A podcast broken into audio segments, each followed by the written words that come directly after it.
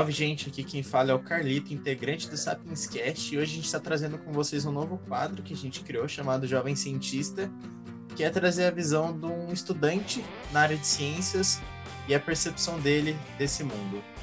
E aí, pessoal, aqui é o Renan do Sapiens Cast. E fiquem ligados para mais um novo quadro, um novo episódio aí do nosso querido podcast, hein? E aí, pessoal, aqui é o Felipe Nascimento. E hoje, como o Carlito disse, a gente está recebendo uma, uma convidada especial. É uma amiga nossa que está na nossa sala, que vai estar tá estreando aí nesse novo quadro para passar um pouco da visão dela sobre por que ela escolheu atuar na área tal, e o que ela mais gosta dentro da ciência. Então é isso aí. Se você quer saber um pouco mais, ouve esse podcast até o final. Eu tenho certeza que você vai gostar. Oi, pessoal. Eu sou a Samara, colega dos integrantes do Sapiens Cast.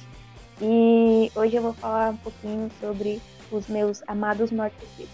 Um bom podcast a todos vocês.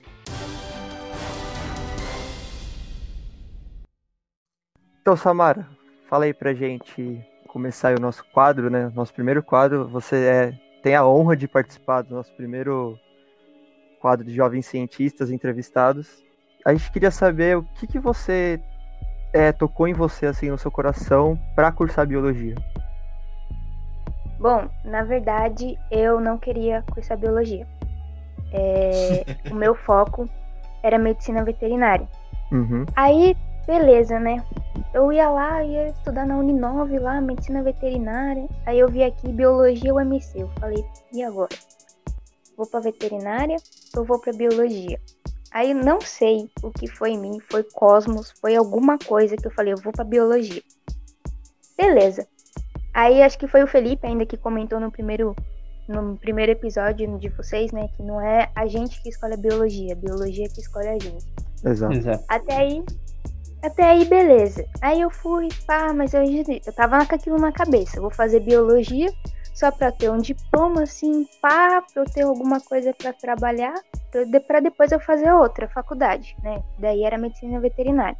Uhum. Só que daí você chega no primeiro semestre lá, pelo menos com a, na UMC, com aquele time que tinha lá, chega lá, biologia celular e molecular com o tio Douglas. Nossa, né? Falamos dele aí no Nossa. último. Eu amo o Douglas, cara. Então, já aquele baque em você, fala tipo, mano. Aí tem o Rodrigo, tem vários outros professores da biologia que você vê que Falso. eles têm amor em dar aquilo, sabe? Eles têm amor em, em mostrar a ciência deles, a matéria deles, é incrível. Sim. E ainda demorou. Ainda demorou ainda pra eu ficar naquilo. Nossa, eu vou biologia. Aí chegou o segundo semestre. Aí tive microbiologia, né? Com, a gente teve com o Douglas. Uhum. Aí a Vivian. Aí a Rosinha. Aí eu fiquei naquela. Falei, meu, o que, que eu vou fazer da minha vida? Não sei. Fiquei perdida. Uhum. Só que assim, eu fu- cometi o erro de perceber só agora o que eu queria. Então eu perdi a chance de, por exemplo, fazer uma iniciação científica com o Douglas de microbiologia. Então, assim, agora eu quero seguir biologia porque eu vejo que é uma área que combina comigo e que é de extrema importância na vida de todo mundo, de qualquer área que ela esteja. Então, é necessário a gente ter mais biólogos por aí Sim, então é, você estava meio que incerto sobre o que você queria, foi para biologia meio incerto ainda, passou umas aulas meio incerto, aí você começou a se acostumar, a pegar a rotina, Aí com os professores maravilhosos não tem como, né? aí virou a É, paixão, mas- né? Mas, ô, Exatamente. ô Samara, mas, é, querendo ou não, você não ia seguir uma área tão, é, Tão diferente. diferente, né? Eu É. acho que você sempre gostou de bicho, da natureza, alguma coisa nesse ramo mesmo, né? Não, assim, de biologia, assim, é, de bicho eu sempre gostei, né? Animal, eu sou apaixonada por- pelos animais. Mas eu não queria entrar em, em biologia antes, por quê? Por causa que estuda planta. E eu não sou muito ligada em planta. Uhum. Entendi. Então eu ia direto pro que tinha animal. Só que daí eu falei, ah, quer saber? Dani, você vai que eu acabo gostando de botânica e eu tô falando mal aí por nada, entendeu? eu mudei muito. Eu, uma hora eu queria ser. é, trabalhar com animais, então eu queria fazer zoologia. Outra hora eu queria anatomia, outra hora eu queria fisiologia. Então eu mudei muito. Assim, Uhum. Não tem como mudar, né? Só que daí agora, assim, eu já. Eu escuto, né? Muitos Nerdcast do Jovem Aham. Nerd que tem o Atila. E então, sabe, aquele negócio de vírus, microbiologia e bactéria foi pegando, foi pegando e por enquanto é o que eu quero, né? Que legal. E você passou a ter uma, uma afinidade maior aí com a botânica? Ou você ainda percebeu mesmo que você não, não curte muito? Olha, nesse semestre eu prefiro muito mais anatomia vegetal do que zoologia de invertebrados. Olha que interessante. É, Porque, não, não sei se é, não sei se é por causa do bloqueio mental, que eu tenho medo da Santina, mas pode ser, né? Uma possibilidade. sim. Mas eu acho que anatomia vegetal foi mais tranquilo comparado à zoologia. Legal. É, realmente, pro pessoal que não tá entendendo, tá? É porque zoologia é tipo é a matéria mais, mais, mais puxada, mas é uma das mais da horas também, né?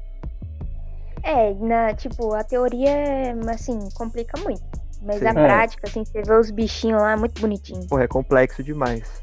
É, Eu diria que além de puxada, a professora que a gente tem é espetacular. Né? Então, É a... para quem não sabe, a Maria Santina, nossa professora de zoologia, né? e o laboratório que ela lidera na universidade, ele é referência.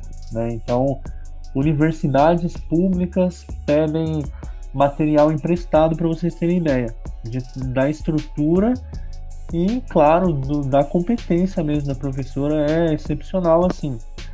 Sim. E, Sim, enfim, todos os professores, né, como a Samara bem colocou aí no começo, o time que compõe a biologia da universidade é assim, é grande, então é, todo mundo já pôde perceber isso. São cientistas mesmo, numa sala de aula, essa é a impressão que a gente tem. Então, é, isso me chamou bastante atenção também para essa, para esse lado aí. Fazer a graduação, você vê coisas, assim, que você nem imaginaria ver no ensino médio. Sabe? É, você amplia o seu olhar, você amplia a sua mente de um jeito, assim, espetacular. Sim. Exatamente. É, a gente muda totalmente a visão, né? De quando a gente tá no ensino médio, de- a partir do momento que a gente entra na faculdade. É outra coisa, Com outro mundo, vai. certeza. É um mundo mais aprofundado que pouca gente conhece. Sim, exatamente. E qual área da biologia você mais curte, Samara? Aí então, né, aí a gente entra. Aí eu tô agora fincada em microbiologia, né? Que é o estudo dos É uma área muito micro-organismos. legal. Nossa, meu, os vírus, meu Deus do céu. Que morto-vivo mais lindo desse mundo.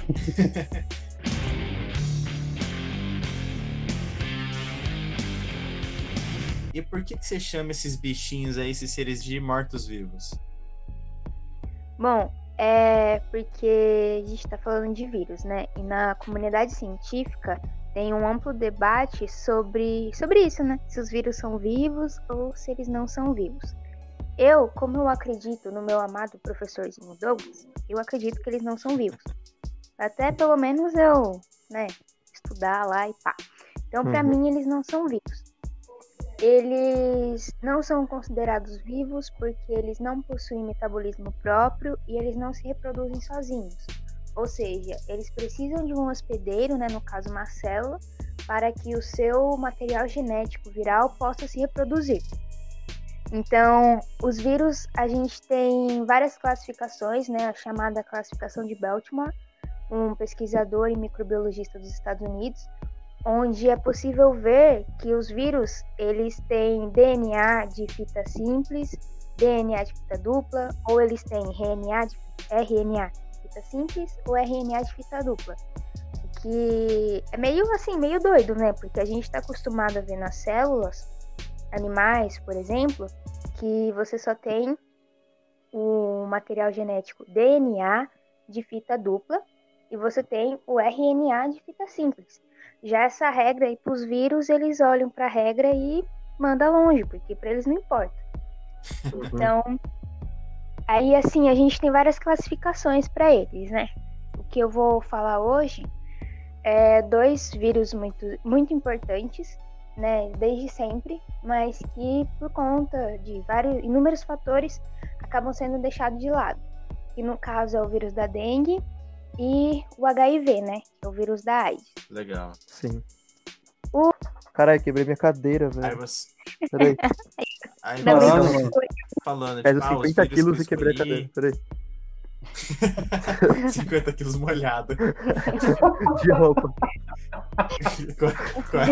40 seco. Mano, muito bom, cara. É, nesse, nesse contexto de vírus, né, eles têm várias classificações. Mas o que vamos comentar aqui hoje são os vírus, o vírus da dengue e o vírus da AIDS, que no caso é o HIV. Bom, a dengue, ele é o vírus é a dengue, né? Ele é um arbovírus, ou seja, o que é isso, na verdade, né? Um arbovírus é um vírus que é transmitido por um artrópode. No caso da dengue, é o mosquito Aedes aegypti. Não sei falar o nome direito. Enfim. É o mosquito Aedes aegypti, a fêmea desse mosquito. Então, como que ocorre? Ela vai lá, ela pica um indivíduo que está na fase aguda da infecção, o vírus entra no organismo dela, vai se multiplicar, vai se propagar até chegar na saliva e ela vem e pica a gente. Aí a gente fica infectado pelo, pelo vírus da dengue.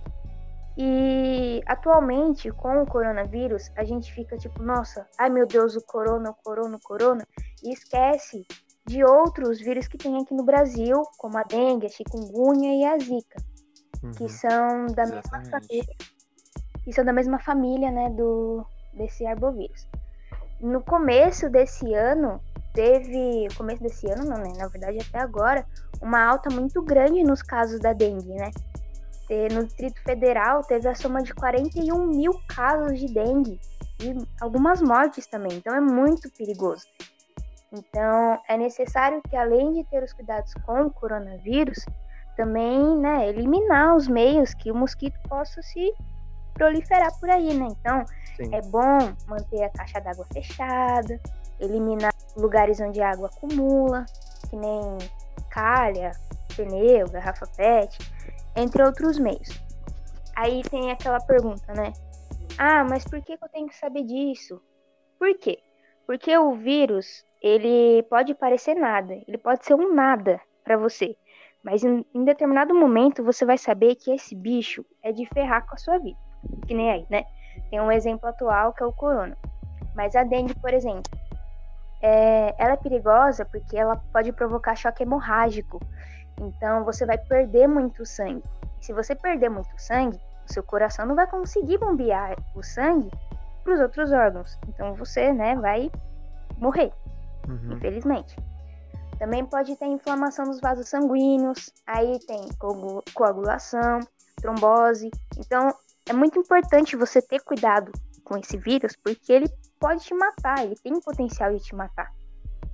Então, vamos lá, alertar os nossos avózinhos, os nossos paizinhos e cuidar para que não só a, não só o, o coronavírus né, acabe com a gente, mas evitar a dengue também. É um bom, um bom parâmetro. Outro exemplo de, arborvi- de arbovírus é a febre amarela, né? A que febre um amarela tempo também. atrás matavam muito macaco, achando que o macaco que era o. achavam que ele era, era a própria febre amarela, né? Mas não, o macaco era só mais uma vítima da, da febre amarela, né? Uhum. Que no É. caso deles, eles sofriam um ciclo silvestre e a gente o ciclo urbano. Exatamente. E esse fenômeno se dá por conta da desinformação, né? Na verdade. Sim, Tanto que nesse Exatamente. cenário aí dessa pandemia, é, quando o pessoal ouviu falar por aí que cachorros e gatos também pegavam coronavírus, ninguém se questionou e foi procurar a respeito disso e começou a ter muito abandono de animal. O pessoal começou a matar gato, Sim. cachorro, Sim. por Exato. conta da Ou- desinformação. E, ou também não só a desinformação, né? Ou tem aquela também da informação mal passada, né? a informação que é passada de forma errada. Que nem Exato, alguns é. jornais podem ter tipo, um determinado enunciado que faça você ter uma interpre- interpretação diferente do que realmente é. O jeito que você passa a informação é muito importante, né? Porque Exatamente. nem todo mundo consegue compreender que não é o macaco que vai transmitir pra gente, que ele é só mais uma outra vítima de uma doença que tende cada vez mais a aumentar de acordo com o clima vai esquentando, né? Porque vai criando condições propícias para esses vetores eh, se procriarem, né? Sim, e, Uhum. Exatamente. e, e a- e é, é isso, esse é o problema, né? A gente acaba é, de uma forma. Querendo ou não, é, é, uma culpa, é a culpa do ser humano, né? Essas crises, essas epidemias que estão aparecendo. Justamente Ah. pelas, pelos desmatamentos, que a gente vai trazer um episódio sobre isso, falando né, so- né, sobre a queda no número de insetos, os insetos que vêm para as áreas urbanas trazendo doenças novas. E a a gente gente, vai trazer um, um episódio só sobre isso. Sim, a gente acaba esquecendo de que o- os principais responsáveis somos nós mesmos. E a gente acaba querendo botar a culpa em, tipo, seres que não, tão, não tem nada a ver com isso e sofrem tanto quanto a gente, né? Até mais, Exato. porque acabam, acabam sendo uma presa maior do próprio humano, achando que aquela, aquele animal, como por exemplo os macacos, acabam sofrendo, né? Isso é, é complicado, Os justamente por causa da, morcegos também. morcego, é, no começo do, do coronavírus. Gambás também sofrem Sim. muito. O pangolim. O pessoal tem uma falta de informação, né? Sim. Uhum. E a gente esquece que é tudo culpa nossa, né? Exato. Ah, mano, ser humano é uma merda, entendeu? Não dá. Mas é. Pior que eu tenho que concordar. É porque o pessoal acha que a febre é transmitida pelo macaco. Gente, o macaco não transmite o vírus. Quem transmite o vírus é um mosquito, um pernilongo chamado do gênero Hemagogus. Eu acho que é assim Uhum. que se pronuncia. Aham. E ele é o, o- o negócio que traz pra gente. Então, se a gente O cria vetor, condições né? pra esse bicho se reproduzir, é o vetor. Se, se a gente cria condições pra esse bicho se reproduzir, a gente é o culpado, entendeu? O macaco é só mais uma vítima. Sim. Exato. Enquanto Ah. a gente não tiver uma, uma consciência de política de saúde pública e tudo mais, esses bichos vão continuar aumentando e os surtos é, de, de dengue e febre amarela vão continuar se espalhando. Exato. É igual a Sa- a Samara falou, né? De eliminar os focos de criação dos. Por exemplo, no caso do, do, do- da dengue. Eliminar os focos. Então, não deixar a água parada em calha, em pneu, em vasinho de planta. Principalmente, principalmente agora que a gente tem chuva, né? Na verdade, era pra ter, né? Mas não tá tendo. Mas se tivesse chuva, né? Vamos lá, sair lá fora, vamos tirar o pneuzinho de lá, vamos tirar a garrafinha de lá, vamos dar uma limpadinha na calha. Porque pode parecer nada, mas um vírus que entra no seu organismo pode fazer um estrago totalmente errado em você, entende?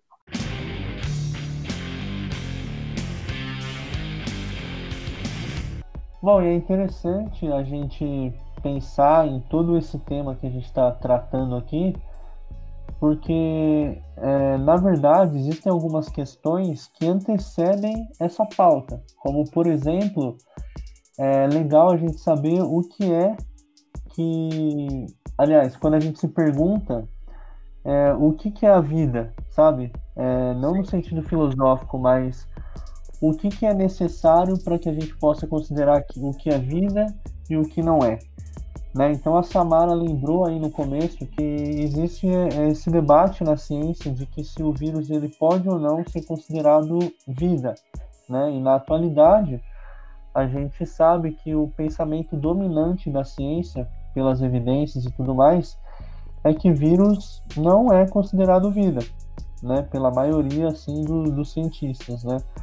Por alguns fatores é, bem lógicos. Ele não é, não é capaz de se reproduzir sozinho, portanto ele é um parasita é, intracelular obrigatório, enfim, ele depende de um hospedeiro para se replicar, né? Mas, é, afinal de contas, o que, que a gente poderia usar como é, artifícios para definir o que, que é vida? Será que é, é suficiente essa definição? O que, que vocês têm a dizer?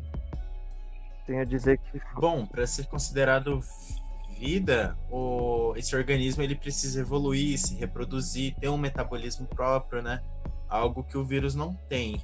Em- Embora o vírus evolua, né? Todos os organismos da Terra são suscetíveis à É. seleção natural. Isso é um bagulho fantástico. Mas o vírus ele não tem metabolismo próprio, ele não se reproduz como, como outros organismos. O que mais que vocês podem pontuar? Mas será que isso é o suficiente pra gente falar, olha, não é vida, sabe? Será que não é uma, uma. Isso não é uma percepção muito humana? Entende o que eu quero dizer? Tipo, Entendo. porque a gente que vai definir qual é o mecanismo necessário para que eu possa chamar de vida. Se baseando Uhum. naquilo que a gente conhece de nós, né? Exato, Exato. então. Então, tipo assim, ah, não se reproduz, então não, não é vida. Mas peraí. Mas ele tem um mecanismo de ancoragem em células animais que vai se replicar e ele, por exemplo, ele tá, como você falou, ele é subordinado à seleção natural, ou seja, ele passa pelo processo da evolução. Sim. Então, como que algo Sim. que não é vida, ele é subordinado a isso? É, É, na verdade, complicado, Me né? pegou. É complicado. É, é- Pegou de calças curtas. não sei responder. Não, Eu mas é até, uma assim, eu- é uma pergunta impossível. Mundo. Felipe quis deixar a gente no muro branco, deixar a gente É, envergonhado. ele, ele quis mostrar que a gente realmente não sabe merda nenhuma. Mas então é isso aí. Como vocês viram, muitas coisas não são fáceis, na verdade nada é fácil em ciência. E muitas delas nem têm o problema resolvido, né? Que na verdade é o mecanismo da ciência funciona dessa forma. É essencial que nós tenhamos mais perguntas para fazer do que ter a resposta para todas elas, né? Então fica aí no ar o que, que você acha, o, é, o que, que a gente pode usar para definir o que é vida e o que não é. Será que a definição atual que a gente tem é suficiente? Então vou deixar no ar para vocês mandarem aí suas respostas, enfim. É isso aí, eu passo a palavra aí pro, pro Carlito. Então, Samara, você comentou ali no começo da nossa conversa que a gente tava. que você gostava muito dos arbovírus e dos retrovírus. Pode explicar pra gente um pouquinho, uma palhinha do que são os retrovírus? Bom, o retrovírus que eu peguei como base é o HIV, né, o vírus da AIDS, e ele é um retrovírus que eu vou explicar mais à frente. Ele pertence à subfamília Lentiviridae, e o que é a- o HIV? O HIV ele é um vírus que provoca imunodeficiência adquirida, ou seja, a pessoa que é soropositivo ela tem a deficiência no sistema imunológico do corpo que é o sistema que faz a defesa contra agentes externos.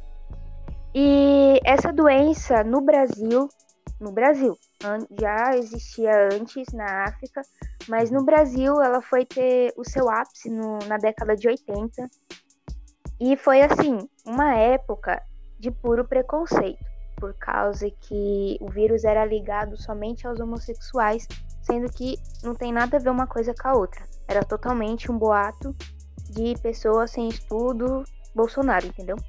Enfim. A- o vírus, ele é transmissível a partir de sexo sem camisinha, seja sexo anal, com penetração ou oral, também pela troca de fluidos, transporte de órgãos, transfusão de sangue. Se uma mulher estiver grávida e for, e for soro positivo, ela pode passar para o bebê através do parto, amamentação e entre outros transmissíveis, né? Obviamente, não é uma doença transmissível por você encostar na pessoa ou por você usar a mesma toalha, que a pessoa não tem nada a ver isso, é uma coisa totalmente diferente. E também temos vários ícones, né, da música que foram que acabaram morrendo por causa que tinham o vírus, mas eles não morreram por causa do vírus. Eles morreram por causa de doenças oportunistas. Como esse vírus vai fazer com que o seu sistema imunológico fique frágil, então vai vir uma, pneumon- uma pneumonia, vai atacar você, ou uma tuberculose, e isso pode te levar, pode levar a pessoa soro positivo a óbito, mas ela não morre por causa do vírus, ela morre por causa de doenças oportunistas. É, no começo desse ano, com no início do semestre, na matéria de biologia do, des- do desenvolvimento com a professora Vivian, a gente até comentou um pouco sobre isso, na onde ela falou numa palestra e o palestrante comentou que existem jovens que fazem festa onde duas pessoas são soro positivo e acontece o ato sexual assim às cegas, sem ninguém saber de ninguém. E, gente, isso é um absurdo. É. As pessoas perderam a noção do, do, do, do que é certo e que é errado, meu.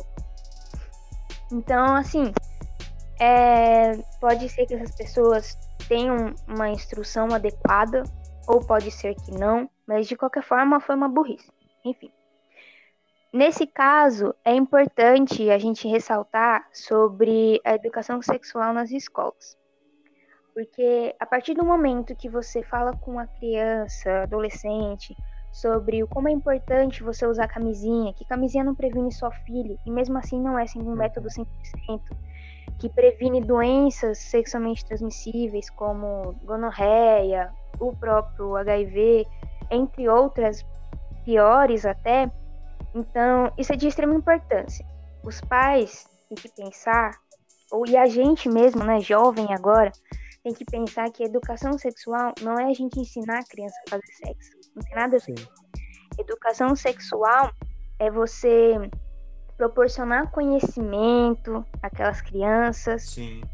esclarecer dúvidas. Ela, Ela apenas dá, ela só é uma ponte para o conhecimento. Ela não, incentiva vai a- criança ir lá, né, fazer o ato sexual. Exatamente. Além de mostrar os, assim, os perigos que existem de não ter o cuidado apropriado. É, acho que é isso. Aí, a- é, vai falar, Renan. Não, e eu ia falar, e alertar também, né, as crianças que é, quando é, saber quando elas estão sendo violadas, quando elas estão so- sofrendo violência sexual, porque tem muita criança que não sabe. É um ponto muito importante. É, e, e isso vem de casa, né? Tipo, de pessoas da família. E a, a educação sexual, é- é importante. Acho que esse é o mais importante, né, da, desse assunto. Sim, é, Exatamente. a, a a criança entender o que, que é sexualidade, a criança entender Entender quais o são os próprio corpo. Sim, o que, que é uma violência sexual, quando ela tá sofrendo uma violência sexual, com quem ela conversar, né? Uhum. É, Isso é muito, muito interessante esse ponto aí que você deixou, Renan, e a Samara também, porque realmente é, tem um preconceito muito grande, né, Uhum. dos pais, e principalmente porque as pessoas aqui no, no nosso país são muito conservadoras, né, e se conserva tudo. Os pais acham que isso pode ser algo que vai influenciar, né, que vai induzir, mas é muito pelo contrário. E as crianças que sofrem violência sexual, elas têm que saber que elas estão sendo abusadas. Então essa pauta, essa conscientização na sala de aula é justamente para isso também, né? Muito Sim, muito importante. importante. Sim. E agora, assim, voltando para AIDS, ela tem tratamento, obviamente, né, com o popularmente chamado coquetel, que é o, A- o ARV, né, os antirretrovirais, né, e pesquisadores ao redor do mundo pesquisam a cura aí por todo canto e uma hora a gente chega lá. Tomara, né? Seja bom. Gente Agora Você sabe só dizer o, o efeito do retroviral? o Como é efeito que é? dele, O uma pergunta. antirretroviral. Isso. O, isso, os antirretrovirais. Bom, Isso. ele funciona assim, pro vírus, pro retrovírus funcionar, ele depende de uma, de uma forma específica. Ele tem uma enzima chamada transcriptase reversa. O que essa faz? Vamos lá. Um retrovírus, ele possui um RNA viral. Esse, esse RNA viral se transforma num DNA viral pelo meio da transcriptase reversa. Quando ele entra numa célula, esse DNA viral vai se incorporar ao DNA da célula, que daí vai fazer de novo RNA viral dentro dessa célula, consequentemente proteína viral. Assim ele vai se multiplicar. O que, a- o que esse coquetel faz? Ele vai bloquear as proteínas durante esse processo. Ah, por exemplo, na Isso. hora do RNA virar proteína, o RV ele pode vir nesse processo, é, parar a transformação de, RV, de RNA viral em proteína viral. Ou ele pode também parar, dar um bloqueio em outra, em outra reação, em outra parte dessa, desse, Legal. dessa, dessa constante viral que é o vírus. Simplificando, então, gente, por exemplo, ela falou lá do- da molécula de DNA e do RNA. A molécula de DNA ela é, o- é uma fita composta por açúcares e ligações afins, que e o RNA é uma fita só. Pensa assim que o DNA ele é como um grande livro que fica dentro da célula, que dentro do núcleo e o núcleo, a célula seria como uma fábrica e o núcleo seria como a sala do diretor e o DNA é o livro que tem todas as informações. Entenderam? Então, e por exemplo, o RNA, geralmente quando a célula produz um RNA, o RNA vai lá, ele é como se fosse aquele papel carbono, sabe? Então só ele tem a autorização para entrar nessa sala. Aí ele vai entrar e o DNA não pode sair de lá. Então como é que a, a célula vai produzir as proteínas se o DNA não sai de lá? É aí que entra o papel do RNA, que é uma molécula só seria como um papel carbono. Você entra lá, você coloca, você escreve por cima a página exata que você quer e o RNA sai e vai para o ribossomo, que seriam os trabalhadores. O que o vírus faz é ele pegar a molécula de RNA dele e ele manda direto para os trabalhadores, entendeu? Então ele engana a célula. Já o retrovírus, ele pega essa molécula dele de RNA, que é o papel carbono, e ele transforma ela em DNA e ele mistura junto com o DNA da célula. Ele, ele junta a página dele e coloca, enfia ela lá no meio do DNA da célula e a célula nem percebe. Então a célula ela acaba, acaba produzindo sem ela saber que ela está infectada, entendeu? E o, o, o vírus da AIDS, o da HIV, que a Samara tinha falado, ele é bem complicado porque pensa assim, toda vez que um vírus entra no nosso corpo, o nosso corpo percebe e ele vai mandar células para pegar ele e tudo mais. Eles mandam, ele, o corpo manda os carros de polícia, né? Só que o que, que o retrovírus faz, o HIV? Ele emite o sinal porque ele quer ser pego. E quando ele é pego para a polícia, pela polícia do corpo, né? Ele é mandado para a central do sistema imunológico, que seria a delegacia.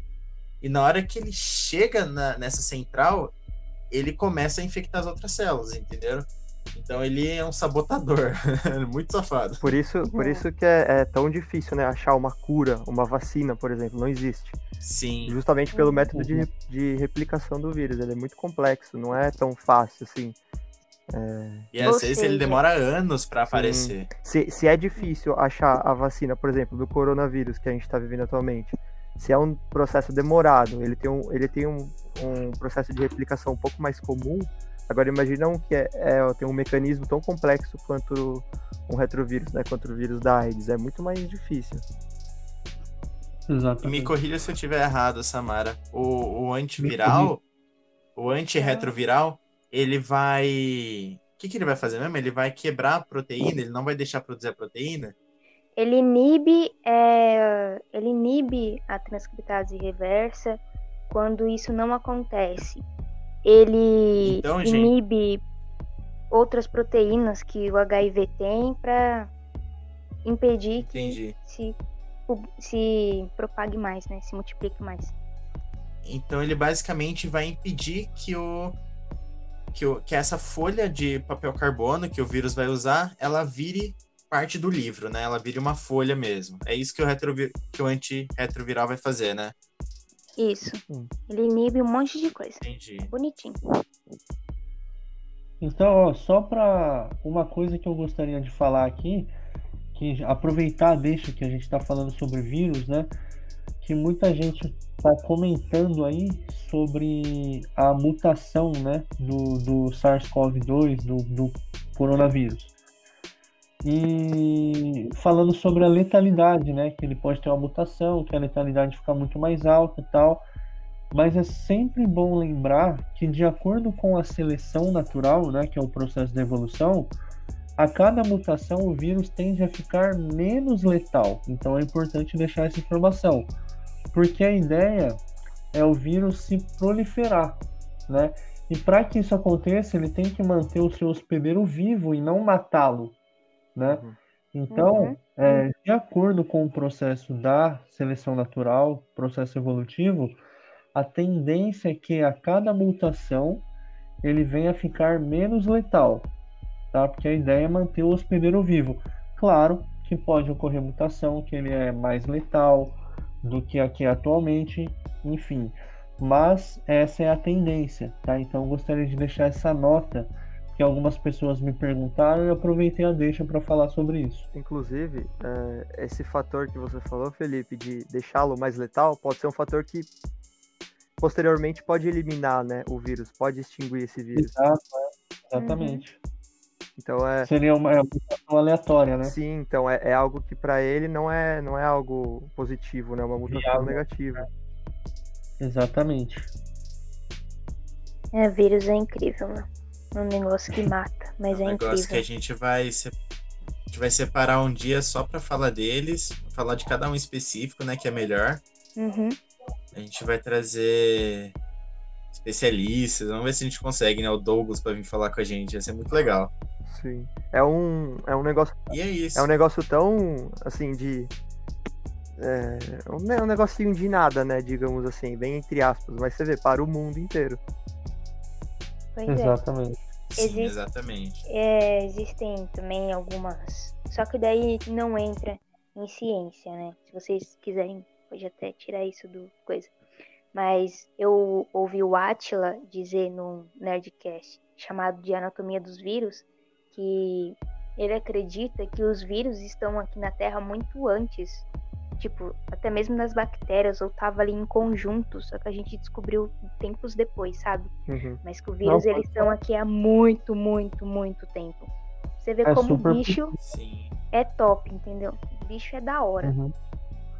É aquilo que o. Fernando. Lembra que o Renato, que o Fernando tinha comentado no grupo lá com a gente. Sim, que a gente tava discutindo. Que é né? muito, é, é muito possível que os vírus, é isso aí, o Samara, que você falou, que eles tenham vindo antes até é, do que a gente imagina. Eles meio que coevoluíram com esses organismos procariontes lá 3,5 bilhões de anos atrás. E, e uma coisa, Uhum. você só que é muito importante falar um pouco desse assunto aí é que há estudos já, né, que eles conseguem ver o nosso DNA, que eles fazem uma- toda uma leitura do nosso DNA, do nosso material genético, e há estudos que, que comprovam que uma parte do nosso material genético é proveniente de vírus. Então, Olha aí. é, pra gente ver Vai como que- saber se a é gente. Se a gente. Se a gente Tem não um é livro muito bom, gente, vírus, né? chamado 10% Sim, então. humano. Leiam. é só é só para você Muito ver, legal. pra ver como que a gente é, tipo, sabe? Não é nada, vai. Tipo, não tem como a gente falar que um bicho não é nada, que um bicho é insignificante, sendo que uma parte do nosso material genético veio deles, entendeu? Então eles são importantes, sim. É, isso é mais uma, uma ideia humana, né? Uma ideia humana e medíocre, né? De se colocar acima dos Uhum. demais animais Totalmente. e Sim. achar, oh, nossa, sou um ser humano. É o ego, né? grande merda. É, Sendo que a Grande gente bosta. tá lá na base Uhum. da pirâmide e acha o tal, né? É. Acha o top Mas- das galáxias. Um a nego- última bolacha quebrada do pacote. Um, um, um negócio desse tamanho acaba com a gente rápido, então a gente não é absolutamente nada. Então, é- exatamente. Sem contar que quando a gente olha para a própria evolução, que é o que a gente trocou ideia aí no podcast anterior, as evidências que sustentam a biologia é de que tudo isso vem de uma origem monofilética. Ou seja, o seu DNA, para você que nos ouve, é muito semelhante ao de uma planta, ou de uma árvore, de um mosquito, de um peixe. Ou Uhum. seja, a gente tem um parentesco com as demais espécies. Então larga a mão de achar que você é superior, porque não é, mano. Isso é especial, Não né? Não é especialzinho, não é, velho. A gente tem que Então, parar com é esse pensamento de que a natureza precisa da gente, sendo que é a gente que precisa da natureza. exatamente. Então, Exatamente. Sim, sem contar que, na verdade, a natureza cagou pra gente, né? é É totalmente. que nem, que nem os caras que falam, ah não, mas eu acho que eu tenho que voltar à vida normal na pandemia, né? Vai lá. A seleção natural vai, né? A seleção natural tá aí. Vai agir. Darwin É. mandou um abraço, Darwin. Exato.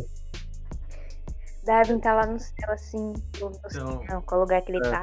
Ele tá tipo, cada um, assim, ó. Cada vez que levanta a mão, ele tá levando junto, assim. Ah, você tá Vendo a pessoa fazendo festa, né? Ah, é. Exatamente. Então, resumindo tudo, gente, não deixe a água parada para as herboviroses não se espalharem. não mate os camisinha. macaquinhos. Usa camisa. Usem camisinha. Educação sexual nas escolas é muito importante. E Valorizem a algum ponto, ciência. gente? Valorizem a ciência acima de tudo. Valorizem a ciência. E leia a origem das Gente. espécies e a seleção natural. Para de achar que você é o bom, seu palhaço. E leiam, leiam 10% humano, que fala que só 10% do nosso corpo é realmente humano, e o resto são todos micro-organismos. E ouçam o nosso último episódio. Tá muito bom, hein? Isso. Escutem. E, gente, críticas, sugestões, é, feedbacks, mandem tudo pra gente, que é muito importante pra, pra gente melhorar. Pra fechar, gente, é, fica atento que nessa semana a gente tem novidade por aí. Quinta-feira a gente vai lançar um episódio novo. É, esse de quinta-feira vai ser um pouco mais longo. E fica atento aí nas redes sociais que a gente vai dando dica de, de quando tiver chegando o dia, beleza? É isso. Eu Mais algum ponto de queria até agradecer a Samara por ter Sim. aceitado o convite aí. Foi uma honra. E a gente espera trazer mais quadros como esse, de entrevistando jovens cientistas, né? Pessoas que estão no nosso ciclo de acadêmico, enfim. Eu agradecer aí, foi muito legal a conversa. Um bate-papo, espero que vocês tenham gostado. E é isso. Um abraço. Eu amei, É isso. eu amei. Samara, como o Renan falou, a gente agradece muito a sua participação aqui. Espero que tenha sido uma experiência legal, tirando alguns imprevistos aí que vocês que estão ouvindo não vão saber. E Ah, e isso eu queria falar também, gente. Desculpa se no outro episódio a gente teve uma, uns aumentos no. umas falhas no áudio, né? É porque o nosso podcast é caseiro, a gente ainda não tem tanto isolamento acústico e vocês sabem como é que é nosso Brasil, né? As Sim. ruas são barulhentas e às vezes acaba escapando isso. A gente, é algo que a gente não tem como evitar, então a gente espera que vocês foquem no conteúdo e o áudio a gente vai conseguir arrumar conforme for passando o tempo. É o releve- famoso blas- brasileiro de quarentena não realizando a quarentena. Exatamente. Eu agradeço muito vocês por terem me convidado para participar. Vocês acham que é a honra de vocês, mas vocês estão totalmente enganados, porque a honra é toda minha. Fazer parte assim de um time como vocês é Sim. totalmente demais. Muito obrigada. Eu tô vermelho. Nossa. Obrigado. é, foi incrível. Porque, cara, Chega arrepia. obrigado, Samara, Muito verdade. obrigado, A Samara. gente, a gente ficou muito feliz isso. que você aceitou, nossa querida ouvinte. É, e desculpa também alguns erros, né? Que eu não sou perfeita, eu ainda não sou uma microbiologista doutorada, PhD. Não? Ixi, Relaxa. tranquilo. É o quadro exatamente pra isso, pra gente cometer erro e ir aprendendo com eles. Exatamente. Jovem cientista. O jovem cientista não sabe de nada. Se nem um cientista É sabe das coisas, imagina um jovem cientista. Exato. Eu só queria nós. dizer, eu só queria dizer antes de finalizar esse episódio aqui rapidinho, que eu fiz aquela pergunta lá, aquela indagação sobre se pode ser considerado vida ou não, pra pegar o Carlito, que no episódio passado ele me fez uma pergunta e me pegou de saia justa. Eu te perguntei Eu das pólvoras, né? É, Olha só, a vingança nunca é plena, mata alma e envenena. Olha. é isso aí. Ele me fez uma pergunta que eu não sabia mesmo. E eu falei, não, não sei. Não sei, até agora. Eu fiquei sem reação.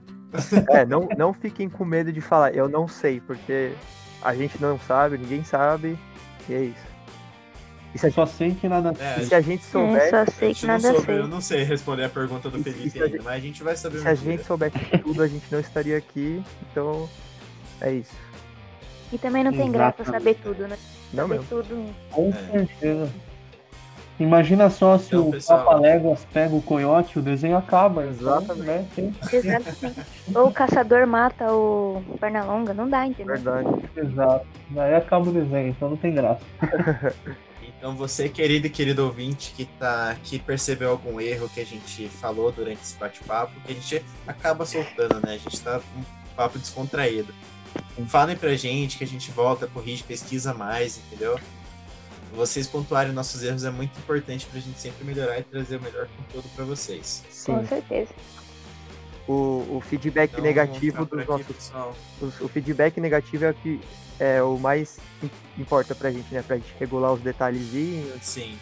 E é isso. Não, Uhum. tem, não, tem, não tenham vergonha de falar, ah, tem que melhorar isso, não tá legal isso. A gente não vai ficar chateado, a gente sabe que a gente tá começando agora. E a gente sabe que a gente vai dar o melhor pra melhorar, cada, vai dar o melhor pra tentar arrumar cada vez mais os, as coisas bestas, né? A gente deixa passar. Exatamente. Então é isso. Então é isso aí, gente. Vamos ficando por Fechou. aqui. Um abraço, Um Carlitos. abraço, Um pessoal. abraço, pessoal. Um abraço, Adorei o Renan. papo, Samara. Um abraço. Abraço, gente. A Muito gente, vai, obrigada. a gente vai se ver mais vezes aqui no podcast. Tchau, tchau. Opa, tchau. Falou. Tchau, gente. Beijo.